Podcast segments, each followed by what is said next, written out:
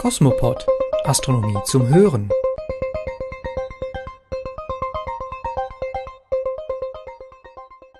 Willkommen zu einer neuen Ausgabe des Podcasts der Zeitschrift Sterne und Weltraum. Diesmal geht es unter anderem um die scheinbar überlichtschnellen Signale von einer Supernova sowie um eine Begegnung des Mondes mit dem offenen Sternhaufen der Plejaden. Und Aktuelles aus der Forschung hat jetzt Maike Pollmann für Sie. Cosmo News Nachrichten aus der Forschung.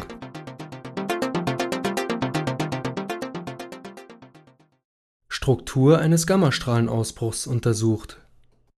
Im März 2008 strahlte ein Gammablitz im optischen Bereich so hell wie keiner vor ihm. Man hätte ihn für einen kurzen Moment sogar mit bloßem Auge am Nachthimmel erspähen können, obwohl er fast siebeneinhalb Milliarden Lichtjahre entfernt ist. Das vollbringen nicht einmal Supernovae, die mehr als tausendmal näher liegen. Astronomen auf der ganzen Welt nutzten die günstige Gelegenheit und verfolgten den Gammastrahlenausbruch und das für mehrere Wochen andauernde Nachleuchten, pausenlos und in vielen Spektralbereichen die perfekte Datenlage erlaubt es Wissenschaftlern um Judith Ragozin von der Pennsylvania State University zu rekapitulieren, was vor siebeneinhalb Milliarden Jahren in diesem System geschah.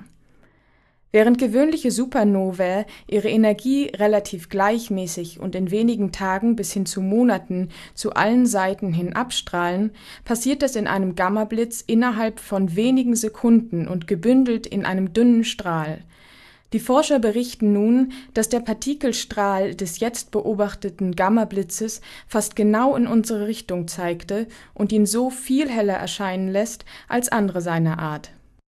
Zudem konnten sie erstmals die Struktur eines solchen Jets direkt eingrenzen.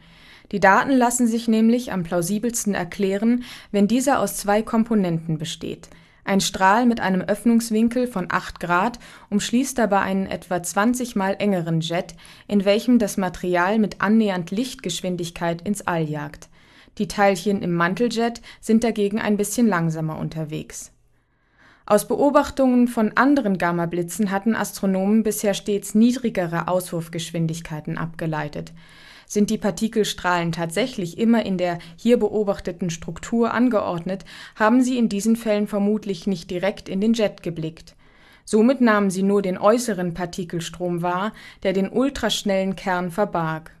Außerdem schätzten sie ihn auf diese Weise auch dunkler ein, als er bei richtiger Orientierung gewesen wäre denn das Energiebudget vom bisher hellsten Gammastrahlenausbruch im März 2008 ist im Vergleich keineswegs außergewöhnlich.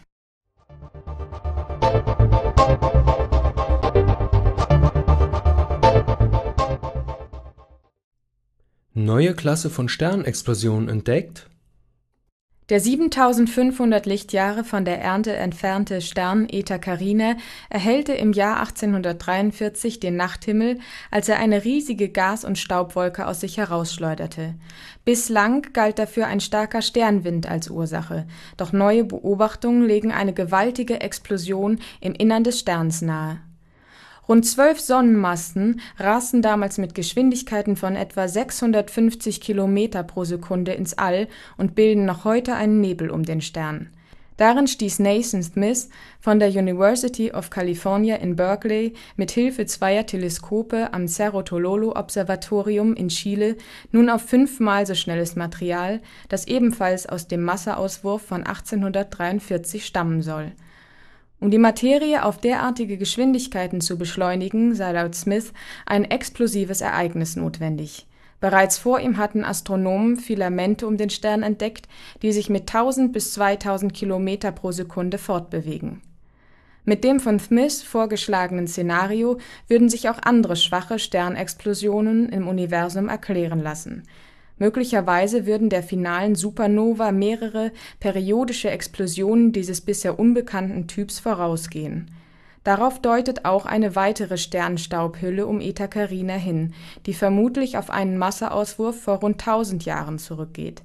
Mit diesem sich relativ langsam ausbreitenden Material stößt die von Smith beobachtete Stoßwelle gerade zusammen und lässt es im Röntgenlicht erstrahlen Offen bleibt, ob es sich bei den schwachen Sternexplosionen um kleine oder gescheiterte Supernovae handelt oder aber um eine völlig neue Art von stellaren Explosionen. Die Ergebnisse würden dennoch wichtige Anhaltspunkte liefern, um die letzten Phasen von massereichen Sternen zu verstehen. Cosmo Feature Blick in die Forschung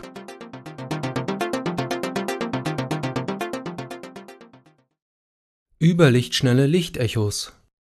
In unserer Zeitschrift Sterne und Weltraum pflegen wir eine Rubrik, in der die Leser der Zeitschrift zu Wort kommen. In manchen Zuschriften stellen die Leser Fragen, die in der Regel unser Leserbriefredakteur Ulrich Bastian beantwortet. Ulrich Bastian forscht am Astronomischen Recheninstitut in Heidelberg. Manchmal ist eine Frage besonders knifflig. Dann bitten wir Astronomen, die auf dem entsprechenden Gebiet forschen, um eine Antwort. Frage und Antwort lassen sich auf der Seite Leser fragen, Experten antworten nachlesen. Im aktuellen Sterne und Weltraum, der Oktoberausgabe, stellt unser Leser Luca Erizzo aus Mailand eine Frage. Ihm fiel auf, dass gemäß der Längenskala auf einem Bild im Juliheft das Licht einer Supernova-Explosion, die vor 400 Jahren stattfand, in dieser Zeitspanne eine Strecke von mehr als 1000 Lichtjahren zurückgelegt zu haben scheint. Wie kann es zu einer solchen Überlichtgeschwindigkeit kommen, wo sich doch nichts schneller bewegt als mit Lichtgeschwindigkeit? Diesmal antwortet Ulrich Bastian als Fachmann. Solche scheinbaren Überlichtgeschwindigkeiten sind die Folge eines geometrischen Effekts. Wenn die streuende Gas- oder Staubwolke näher bei uns liegt als die Quelle des Lichts, also näher als die Supernova, dann ist der Umweg, den das Licht zu uns genommen hat, kleiner als der seitliche Abstand der streuenden Wolke von unserer Sichtlinie zur Supernova. Nur wenn das Licht zunächst seitwärts läuft, nämlich genau im rechten Winkel zur Sichtlinie Erde Supernova, bevor es die streuende Gas- oder Staubwolke trifft, nur dann ist die scheinbare Geschwindigkeit gleich der Lichtgeschwindigkeit. Wird das Licht jedoch an Objekten gestreut, die weiter von uns entfernt sind als die Quelle, dann ist das Echo scheinbar weniger als lichtschnell.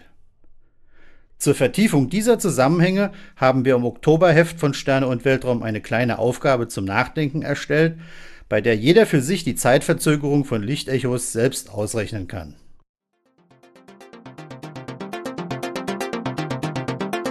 Cosmos Sky aktuell am Himmel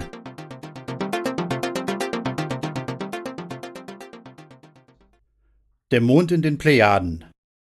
Schon mit dem bloßen Auge betrachtet ist der offene Sternhaufen der Plejaden ein echtes Highlight am Himmel, und wer ihn in den Frühstunden des 20. September anpeilt, wird mit einem besonders interessanten Anblick belohnt. Denn an diesem Morgen zieht der Mond vor den Plejaden vorbei und bedeckt dabei einige ihrer hellen Sterne. Von Deutschland aus betrachtet streift der Mond zwischen 4 und 6 Uhr den nordwestlichen Teil des Sternhaufens zu dieser Zeit befindet sich der Mond nahe dem letzten Viertel. Die Plejadensterne stehen vor der Bedeckung am beleuchteten Mondrand. Deshalb werden sie bei der Betrachtung mit bloßem Auge vom Mondlicht überstrahlt. Aber durch ein Fernglas oder ein kleines Teleskop lässt sich das Ereignis leicht verfolgen. Sollte schlechtes Wetter die Beobachtung am 20. September vereiteln, dann müssen wir glücklicherweise nicht allzu lange auf eine neue Gelegenheit warten denn bereits im Januar und im Juli des nächsten Jahres wird der Erdtrabant das Siebengestirn erneut besuchen. Eine ausführliche Vorschau auf diese und andere Himmelsereignisse finden Sie in Ahnards Astronomischem Jahrbuch 2009. Kosmos Szene Nachrichten für Sternfreunde Meteoritenausstellung in Hamburg noch bis Oktober präsentiert das Planetarium Hamburg 17 ausgewählte Meteorite und erzählt ihre kosmischen Geschichten. Eines der interessantesten Exponate ist ein 107 Kilogramm schwerer Eisenmeteorit aus Mexiko mit einem geschätzten Alter von 4,5 Milliarden Jahren. Er ist wahrscheinlich das älteste, was man auf Erden eigenhändig berühren kann. In Begleittexten erfährt der Besucher mehr über diese Himmelsboten und darüber, wie und in welchen Gebieten der Erde sie zu finden sind. Der Ausstellungsort ist das Foyer des Planetariums Hamburg. Der Eintritt ist frei.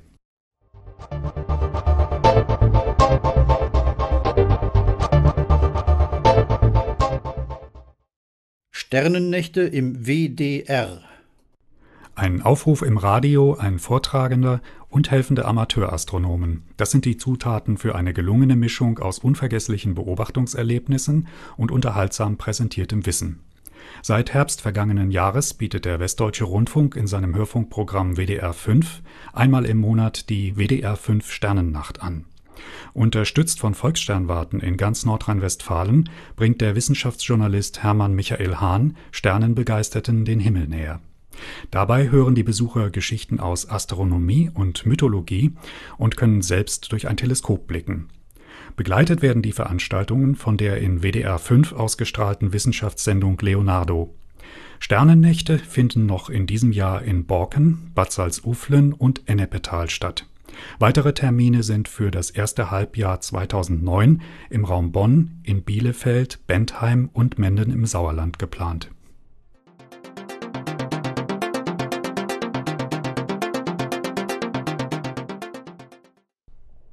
Soweit unsere heutigen Nachrichten aus der Weltraumforschung und Amateurastronomie. Weitere Meldungen finden Sie auf unserer Webseite unter www.astronomie-heute.de und natürlich im Oktoberheft von Sterne und Weltraum. Hier blicken wir auf 50 Jahre NASA zurück. Außerdem fragen wir, wo und wie man im Sonnensystem Spuren außerirdischen Lebens finden kann und unternehmen eine Reise zur Sternwarte Mailand. Hier erleben Besucher die Geschichte der Astronomie von frühen Beobachtungen angeblicher Marskanäle bis zur Produktion moderner Röntgenspiegel. Und in einem Testbericht erfahren aktive Himmelsbeobachter, wie sich das Linsenteleskop ED 102 APO von Astro Professional in der Praxis schlägt. Für Ihr Interesse am Podcast der Zeitschrift Sterne und Weltraum bedanken sich Maike Pollmann, Axel M. Quetz, Frank Schubert und Martin Neumann.